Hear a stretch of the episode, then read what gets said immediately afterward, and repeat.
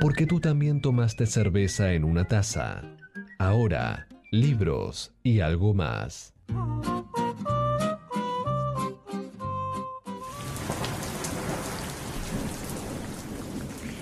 Dicen, dicen que ningún mortal soportaría el horror que inspiraba aquel rostro.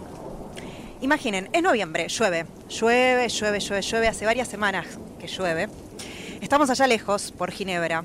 Nos escapamos de Londres unos días porque la ciudad y todos esos velos nos estaban asfixiando un poco. Pero tenemos un plan, pequeño, pero un plan al fin. Vamos a descansar, a reposar en la naturaleza. Pero ¿qué pasa? Llueve, no deja de llover. El poeta Lord Byron nos abre las puertas de su castillo. Hay vino, comida y gente por todas partes. Hasta que quedamos solo unos pocos. Este es el escenario, Suiza 1816. Un castillo, un refugio, personajes de las letras y Mary Godwin, de 18 años, era una de las invitadas. Una noche, justamente, el excéntrico poeta Lord Byron les propone un concurso, un concurso literario. Escribir un cuento de fantasmas o un cuento de terror. Esa noche, esa precisa noche, nace Frankenstein del puño, experiencia, talento e imaginación de Mary Godwin, o como se la conoce, Mary Shelley.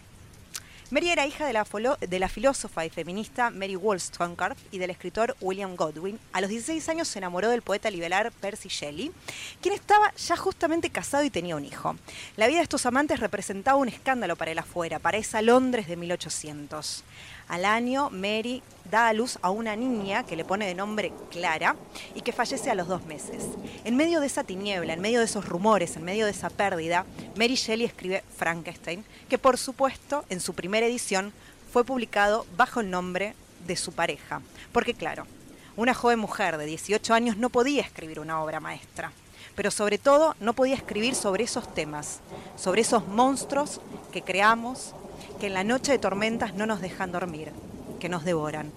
Esos monstruos, nuestros propios monstruos, esos a los que tenemos que enfrentarnos.